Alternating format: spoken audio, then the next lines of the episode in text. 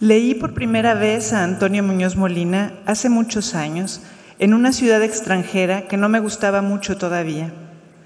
Eran los primeros días de noviembre y aún podía leer al aire libre las novelas de varios autores que mi directora me había prestado para elegir un tema de tesis. Tal vez porque no tenía demasiadas páginas o porque el título me pareció hermoso, el primer libro que me llevé al jardín botánico fue El invierno en Lisboa, que empieza así. Habían pasado casi dos años desde la última vez que vi a Santiago Viralbo, pero cuando volví a encontrarme con él a medianoche en la barra del Metropolitano, hubo en nuestro mutuo saludo la misma falta de interés que si hubiéramos estado bebiendo juntos la noche anterior, no en Madrid, sino en San Sebastián, en el bar de Floro Bloom, donde él había estado tocando durante una larga temporada. Al leer esa frase, dejé de prestar atención a los castaños que se deshojaban cerca de mí, porque la voz del narrador, poderosa y auténtica, me hacía una invitación irrevocable a permanecer en ese bar y escuchar la historia que había descubierto en la mirada, los gestos y la manera de tocar del pianista. No me arrepentí. En sentido estricto, nunca llegué a escuchar la música de Santiago Viralbo, pero sigo disfrutando las frases largas, bien articuladas y sonoras del autor que lo convirtió en el héroe de su novela. En el inicio del invierno en Lisboa, la música o la historia no está ni en Santiago Viralbo ni en el narrador, ni en el presente ni en el pasado, ni en Madrid ni en San Sebastián. La melodía surge del intervalo que el autor abre entre ellos o incluso en el acorde que resulta al imaginarlos al mismo tiempo, como en esa canción titulada Lisboa, que para el narrador era Lisboa y también San Sebastián, del mismo modo que un rostro contemplado en un sueño contiene sin extrañeza la identidad de dos hombres. En una de sus conferencias, Muñoz Molina afirma que la literatura es como el juego infantil, porque como él, es una vía de conocimiento de nosotros mismos y de los demás. En el origen del acto de escribir, leemos en la realidad de la ficción, está el gusto de mirar y aprender y la convicción de que las cosas y los seres merecen existir, un sentimiento de respeto y a la vez de gratitud, una curiosidad que es sobre todo una celebración de la pluralidad de las vidas y el valor irreductible de cada una de ellas. En la literatura, Muñoz Molina es el mismo y es otro. Al igual que Úbeda, su ciudad natal, también es Mágina, una ciudad ficticia de la estirpe del condado de Yocnapatapa de Faulkner, la Santa María de Onetti, el Macondo de García Márquez o la Comala de Rulfo, presente en seis de sus novelas. Gracias a la imaginación y a la escritura, el autor se ha sumergido en la pesadilla de la guerra en novelas como Beatus Sile o La Noche de los Tiempos, transitado por la realidad a la vez sórdida y grotesca de la resistencia antifranquista de los años 60 en Beltenebros, visto su propia formación literaria en la aventura de un pianista de jazz en el invierno en Lisboa. Muñoz Molina ha experimentado el miedo al terrorismo en plenilunio y ahí mismo y también en Como la sombra que se va, su novela más reciente, se ha internado en dos mentes criminales, del asesino de una niña primero y del de Martin Luther King después, para tratar de explicarse la maldad. Esta indagación ética está también en el origen de Sefarad, novela donde la experiencia de la lectura, en simbiosis con la escritura, se convierte en una pesquisa sobre las víctimas del comunismo y del nazismo. La curiosidad que nos impulsa a ponernos en el lugar del otro está en el origen del juego, pero también del viaje, tema omnipresente en la obra de Muñoz Molina. No solo porque todos sus relatos comienzan con el deseo o imposición de ir a otro lado, ni porque una parte importante de su trabajo está formada por espléndidas crónicas de paseos y estancias en ciudades extranjeras, sino porque el viaje es para el autor de Córdoba de los Omeyas una metáfora del aprendizaje y por lo tanto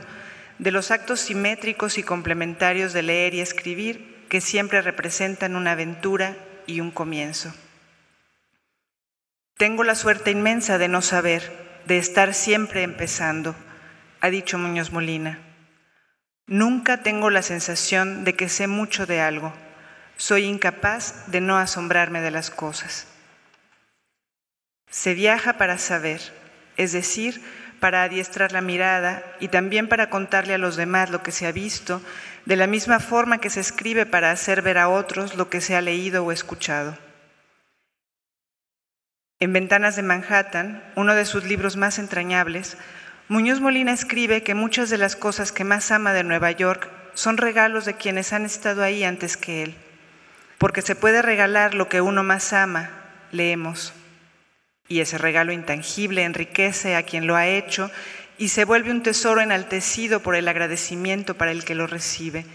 en un recuerdo y también en la posibilidad de otro regalo. Muchas son las dádivas que la escritura de Muñoz Molina ofrece a los lectores. Vagabundeos por ciudades que revelan su profundidad a la luz de la memoria, el amor por la música, el cine, la pintura y la fotografía, y la convicción de que todas estas cosas son indispensables, no solo por el placer que producen, sino porque el arte, dice Muñoz Molina, enseña a mirar, a mirar el arte y a mirar con ojos más atentos el mundo. Mirar, poner atención, acercarse cada vez más a las cosas que le importan, que lo conmueven o que lo indignan, son tareas que este autor, que se concibe a sí mismo como un artesano, emprende en cada uno de sus libros, siguiendo el ejemplo de otros escritores y artistas. Cervantes, Machado, Cernuda, García Lorca, Max Aub, Proust, Borges, Onetti, Philip Roth, Joyce y Virginia Woolf, pero también Mozart, Duke Ellington y Lou Reed, Rembrandt, Goya, Vermeer, Hopper y tantos artistas de los que él ha sabido extraer enseñanzas y ejemplos, no solo para su oficio, sino para la vida. Uno busca maestros, ha dicho el autor de Beatusile, pero también busca héroes, héroes civiles e íntimos de la palabra escrita, que lo enaltecen y lo acompañan, que le ofrecen coraje en la rebelión y consuelo en la melancolía. Leer a Antonio Muñoz Molina, por otra parte, es acercarse a una conciencia aguda, atenta al mismo tiempo a los sucesos del presente y a las lecciones del pasado. El autor de todo lo que era sólido se ha definido a sí mismo como un socialdemócrata, defensor de la educación pública y laica y en general de los derechos ciudadanos. Sus ideas, sin embargo, no se afirman en las plataformas partidistas, sino en las páginas que dan cuenta de su compromiso con la literatura y, por lo tanto, con el tipo de sociedad que permite dedicarse libremente a ejercerla. Que la mirada en la que se adiestra un artista tiene implicaciones políticas, Muñoz Molina también lo ha entendido gracias al arte y al ejemplo de individuos como Goya, muestra de que un artista debe mirar siempre, mirarlo todo, con la convicción insobornable de que solo la verdad merece ser contada, de que no hay excusas para suavizar o tergiversar lo que se ha visto, aunque se pretenda hacerlo en nombre de un bien o de una causa superior. En los libros de Muñoz Molina prevalece una voz firme, profunda y cercana que reconocemos de inmediato. Se trata de una voz que a lo largo de muchos años se ha fortalecido gracias a la escritura de artículos periodísticos, memorias y conferencias y a un estilo que no oculta las huellas del proceso que ha llevado al autor a escribir su obra. A esa voz, que unas veces firma con su nombre y otras se oculta tras identidades ajenas, la escuchamos leer, acordarse de libros que ha leído, evocar conversaciones, describir paisajes y obras de arte. También la escuchamos dudar de lo que acaba de escribir e indagar infatigablemente sobre su oficio. Y aunque en sus novelas ocurran muchas cosas y sus historias nos conduzcan por entresijos emocionantes, lo más entrañable sigue siendo esa mirada que se hace presente y audible gracias a la escritura. Antonio Muñoz Molina nació en 1956, en una España tan distinta a la actual que bien podría ser parte de otro mundo. Creció en un entorno rural que parecía anclado para siempre en el tiempo circular del franquismo impuesto en 1939 y llegó a la edad adulta apenas un poco antes del inicio de la transición democrática. En tanto protagonista y testigo atento y lleno de asombro, Muñoz Molina ha conseguido convertir los cambios vertiginosos que ocurrían de manera simultánea en los ámbitos individual, familiar y nacional en materia prima de una extensa obra literaria formada por 13 novelas, 10 compilaciones de artículos, varios libros de diarios, memorias y ensayos, así como columnas publicadas regularmente en diversos medios escritos.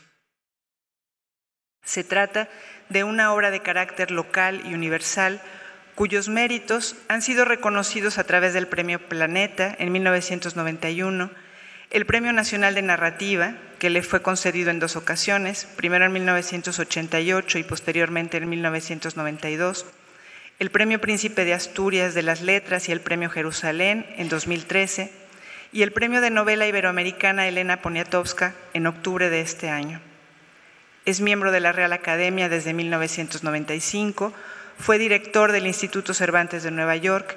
y ha sido nombrado doctor honoris causa por universidades de España y Estados Unidos. Sin negar la trascendencia de todos estos honores, sin embargo, Muñoz Molina afirma que para él es más importante tener lectores que ganar premios. El oficio de la literatura me es tan querido, dice Muñoz Molina en su discurso de ingreso a la Real Academia, que el simple hecho de dedicarme a ella de publicar libros y tener lectores, ya me parece una recompensa, siempre inesperada y siempre bienvenida, a la que no acabo de acostumbrarme y que nunca deja de despertar mi gratitud y mi asombro. Sin más preámbulos, pero con gratitud infinita, cedo ahora la palabra a Antonio Muñoz Molina. Gracias.